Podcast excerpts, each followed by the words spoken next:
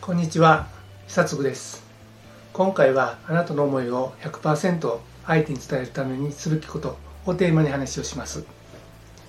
商品を販売する取引業者を選定する資金調達をする会社を経営しているとたくさんの関係者たちと交渉しなければいけません。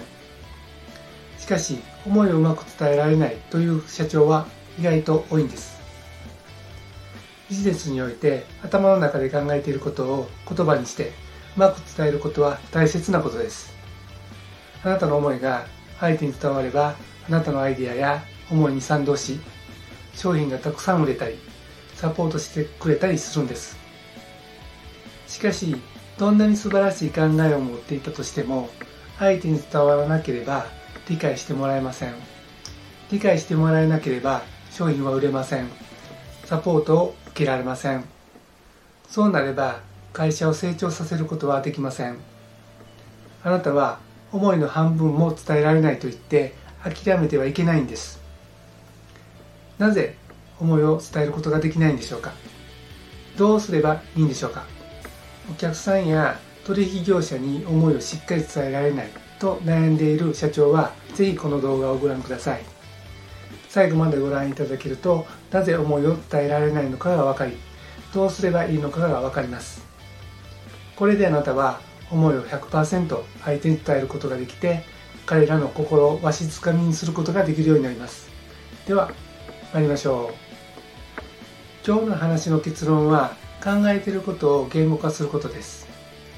そして言語化する方法は単語量を増やしながら思いつくままに書き出して 5W1H で整理することです。頭の中で考えていることは整理整頓ができていません。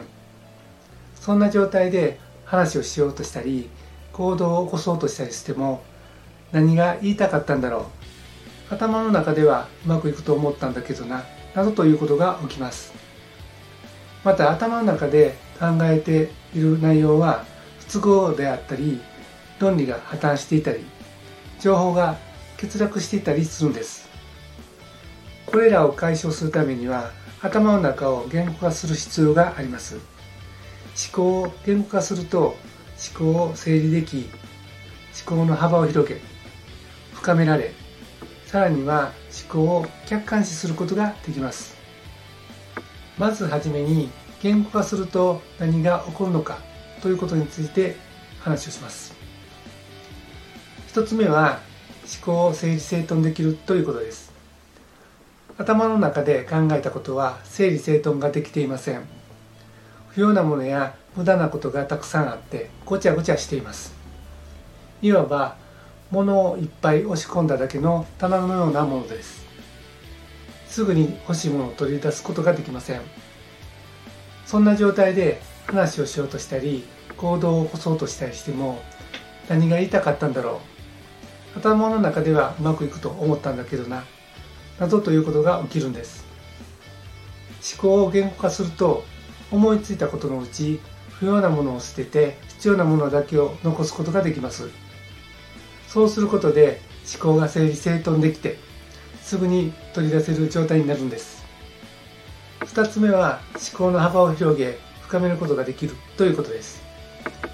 人の記憶は非常に曖昧です。企画やアイデアを思いついても内容を忘れてしまいます。初め考えていたこととどんどん違う方向になってしまうということがよくあります。考えを言葉として残しておくと思考し始めてから最終内容が固まるまで一貫性を保つことができます。言語化した情報は何度も確認でき思考の経緯が分かります。思考の途中で間違いを発見したら訂正ができます。追加だってできます。考えを膨らませたり深くしたりできるんです。3つ目は思考を客観視することができるということです。はじめに自分の頭に思い浮かんだ内容は主観的なものになっています。そのままでは自己満足の域を超えられません。書くことによってあなたの思考は客観的に見えるものに変わります。そうすると見えていなかったものが見えるようになるんです。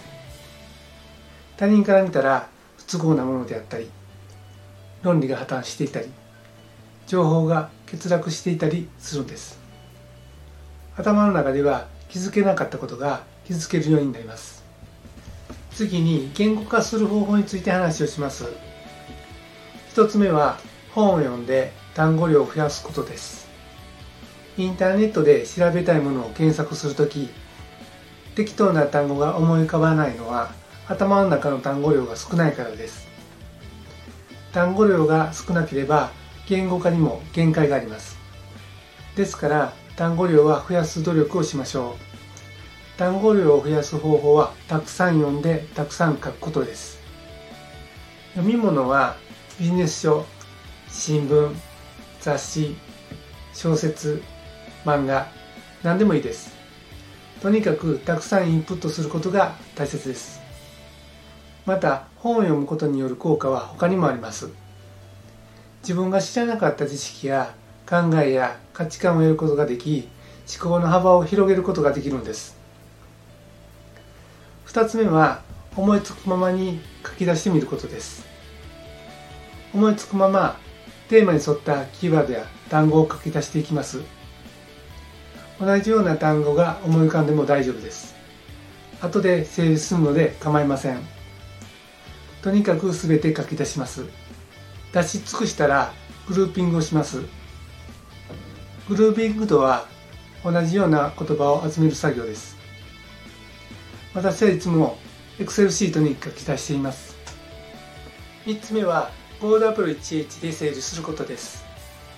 5W1H とはいつどこで誰が何をなぜどのようにということです。日常会話で誰がが抜けてしまって何を言ってるかわからないっていうことはよくありますよね。5W1H は非常に大事なんです。これを意識すると日常会話でもスムーズになっていきます。言語化になれるのはすぐには難しいかもしれませんが練習でできるようになります。簡単に手軽にできる方法としては日記をつける。SNS などで発信する。感じたことをメモする。などです。ぜひやってみてください。見る見るうちに言語化ができるようになります。いかがだったでしょうか？